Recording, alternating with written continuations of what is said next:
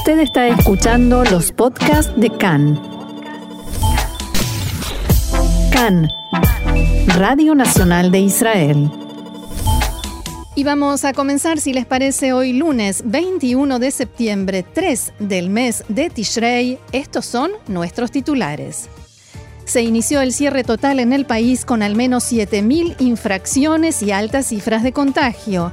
El gabinete de coronavirus discutirá mañana la exigencia de Netanyahu de agravar las medidas del cierre. Honduras anuncia que trasladará su embajada de Tel Aviv a Jerusalén.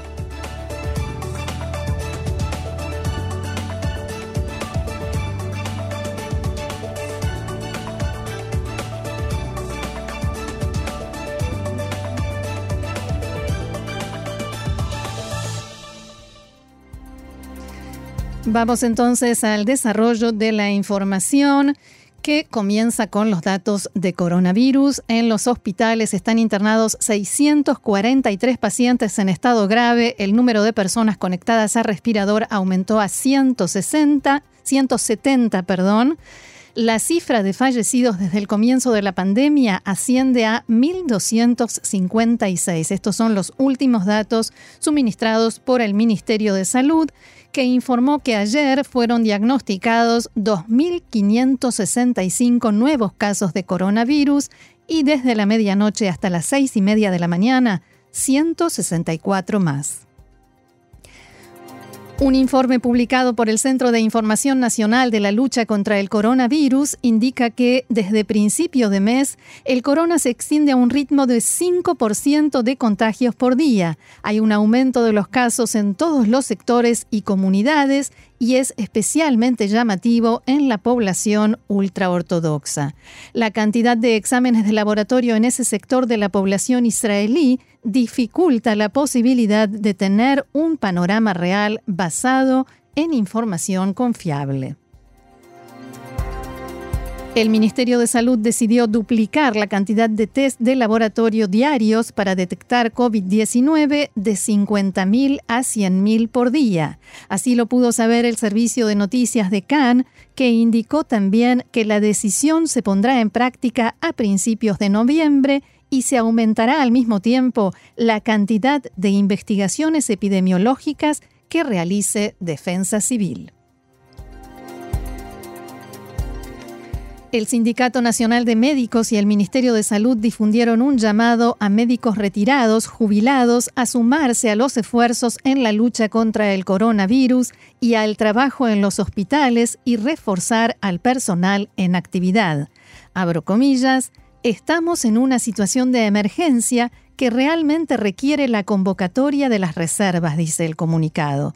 También aclararon que estos médicos no se incorporarán a las unidades de atención de coronavirus, ya que debido a la edad se encuentran en los grupos de alto riesgo de contagio.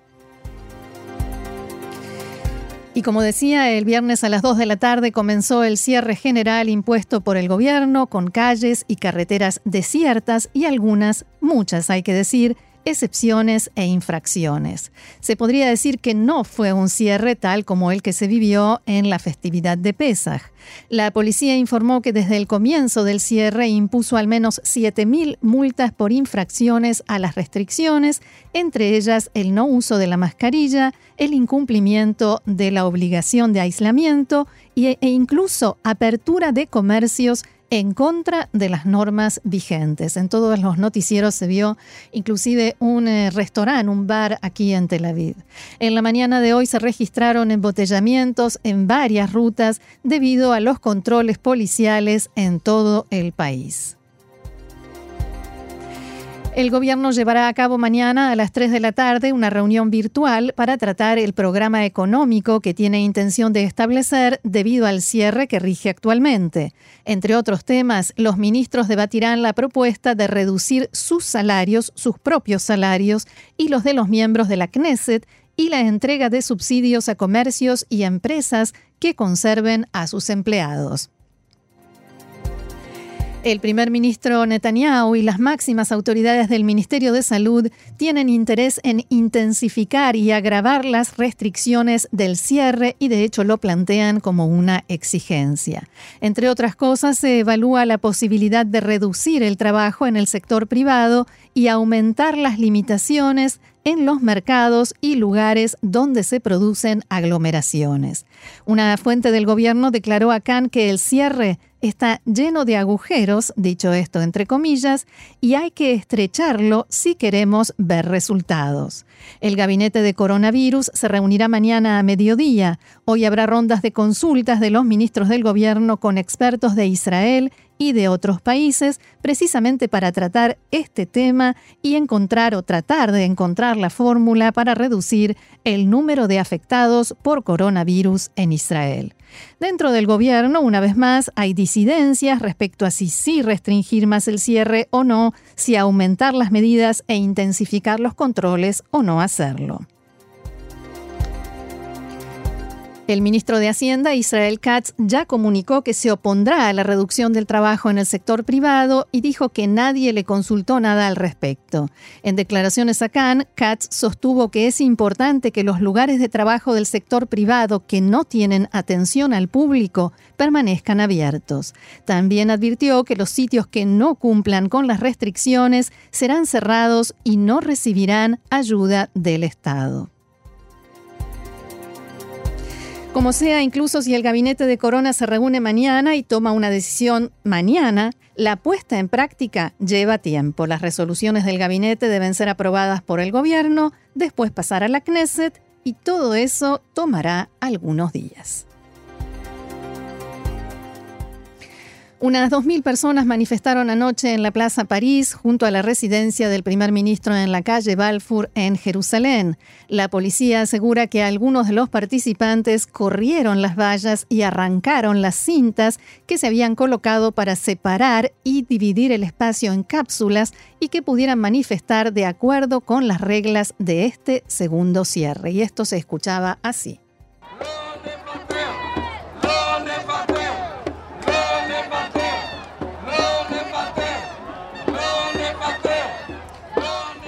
La policía arrestó en la calle King George, en el centro de la ciudad, al conductor de un automóvil que aceleró el vehículo dirigiéndose en forma directa hacia los manifestantes y las barreras policiales, poniendo en peligro a todos los presentes, tanto civiles como agentes de seguridad. El hombre fue arrestado y trasladado a sede policial para ser interrogado.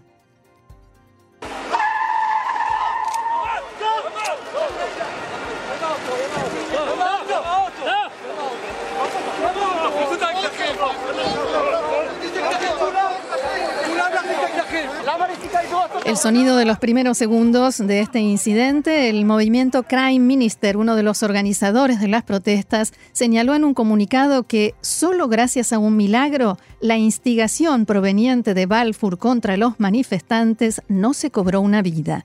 Las palabras pueden matar, hay que hacer justicia con todos los involucrados.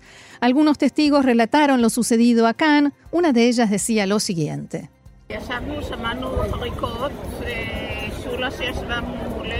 Estábamos sentados, escuchamos frenadas y quienes estaban sentados frente a nosotros comenzaron a gritar, está atropellando, está atropellando, y te toma algunos segundos hasta que comprendes qué está sucediendo. El subcomisario Shlomi Sagui declaró hoy que el conductor arrestado dio durante el interrogatorio varias versiones diferentes de lo sucedido y hay muchas contradicciones en sus dichos. Es sospechoso de haber intentado atropellar en forma intencional a quienes estaban allí y la policía verifica si había consumido drogas alcohol. El juzgado de paz de Jerusalén extendió este mediodía por dos días la prisión preventiva y estableció que conducía de una manera que, como decíamos, puso en peligro a los presentes. El tribunal decidió que se le realice un examen eh, psiquiátrico y estableció también la sospecha de obstrucción de la investigación. Otro incidente, los manifestantes divisaron a los portavoces del primer ministro Netanyahu, dos de ellos, Topaz Luke, que es asesor de Netanyahu, y Ofer Golan, que estaban filmando a un grupo de los participantes en las protestas y sus pancartas.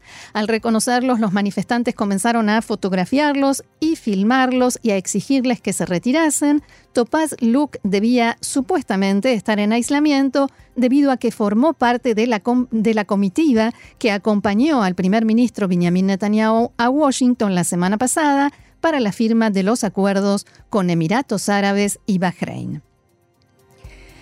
Desde la oficina del primer ministro informaron que todos los miembros de la comitiva deben permanecer en cuarentena hasta mañana.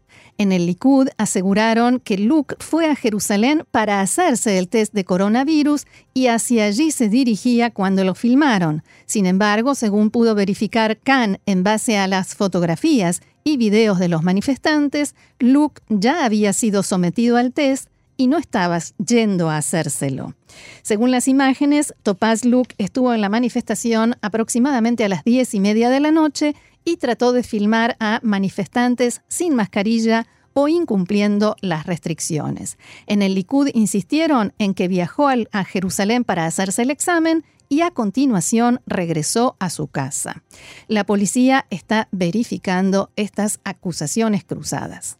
A medianoche la policía dispersó a los manifestantes que se negaban a retirarse del lugar y detuvo a 11 de ellos acusándolos de provocar desórdenes y de atacar a efectivos policiales.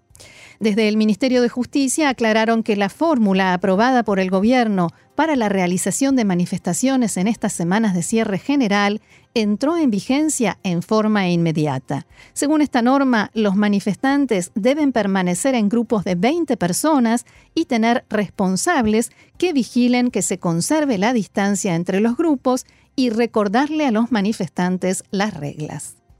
Ayer dijeron en el ministerio, no pareció que la policía hiciera cumplir estas restricciones. Más tarde se dio a conocer que otro asesor del primer ministro incumplió el aislamiento. Reuben Azar, asesor político de Netanyahu, fue visto hace tres días en la víspera de Rosh Hashanah caminando por Mevaseret Zion. Azar también había transgredido las instrucciones que recibieron los miembros de la delegación que acompañó a Netanyahu a Washington y salió a correr y trotar por las calles de esa ciudad.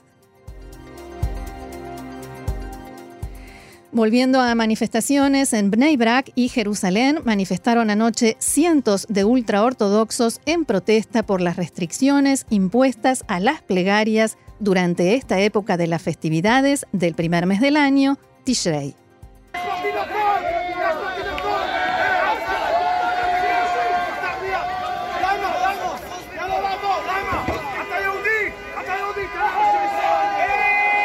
En la calle Hazon Ish en Brak, varios manifestantes quemaron contenedores de residuos, arrojaron piedras contra agentes de policía y provocaron daños a un patrullero. Un joven de 20 años fue arrestado.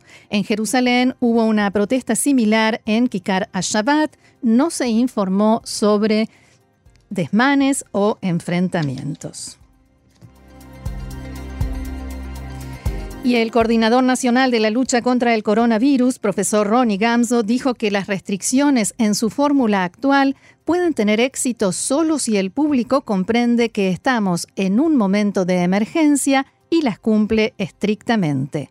En diálogo con Khan, Camso aseguró que los funcionarios del gobierno y autoridades en general, y no solo los ciudadanos, deben hacer una autoevaluación sobre su comportamiento. También admitió que había considerado la posibilidad de renunciar al cargo debido a que parte de las decisiones se tomaron tarde para su disgusto e indignación, pero dijo que no lo hará, no va a renunciar, porque no es ese el mensaje que quiere transmitir. Al mismo, al mismo tiempo, aclaró que el primer ministro Netanyahu le brinda apoyo y comprende las necesidades de la lucha contra el virus.